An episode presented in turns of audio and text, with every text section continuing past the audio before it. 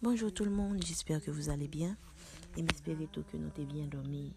Et je sais déjà que vous allez passer une très bonne journée par la grâce du Seigneur. Ce matin, nous sommes dans le livre de Matthieu, au chapitre 11, et je vous lis deux versets, le verset 28 et le verset 29. Venez à moi, vous tous qui êtes fatigués et chargés, et je vous donnerai du repos. Prenez mon joug sur vous et recevez mes instructions, car je suis doux et humble de cœur, et vous trouverez du repos pour vos âmes.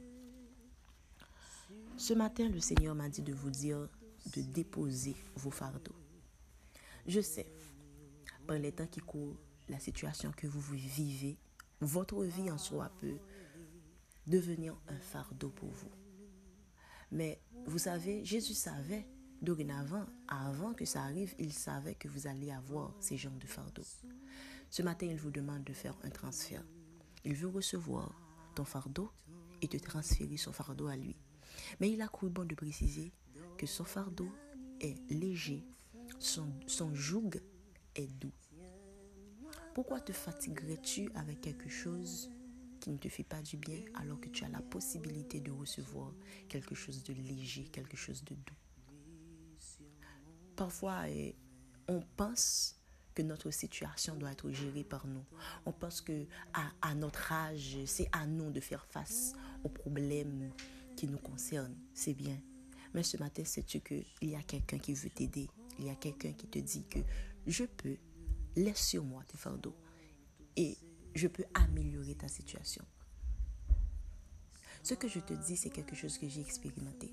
J'ai entendu dire quelque part et je veux partager avec vous ce matin que si tu rentres dans ta chambre de prière avec un fardeau et après avoir prié, tu ressors avec le même fardeau, c'est que tu n'as pas prié. Après avoir prié, tu dois déposer ce que tu as et recevoir ce que Jésus peut te donner. Jésus te donne la paix ce matin. Au-delà de ta situation, au-delà de ce que tu vis, au-delà de ce que tu ne comprends même pas, le Saint-Esprit m'a dit de te dire ce matin que tu dois recevoir sa paix. Ensuite, il y a quelque part dans le verset où il a dit recevez mes instructions.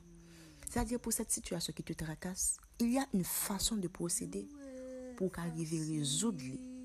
C'est Jésus qui gagne instruction. C'est le cadeau. Tu vas faire ça, ça, ça comme décision et ta situation va s'améliorer. Donc, non seulement il faut recevoir la paix que Jésus voulait bon là, mais il y a des instructions que lui voulait bon par rapport à ta situation. Tu dois être attentif à ce que le Seigneur veut te dire tu dois d'abord déposer ton fardeau et recevoir son fardeau à lui, qui est doux. Le Seigneur te présente quelque chose de léger, quelque chose de doux, quelque chose de raffiné ce matin. N'aie pas peur de lui confier tes fardeaux.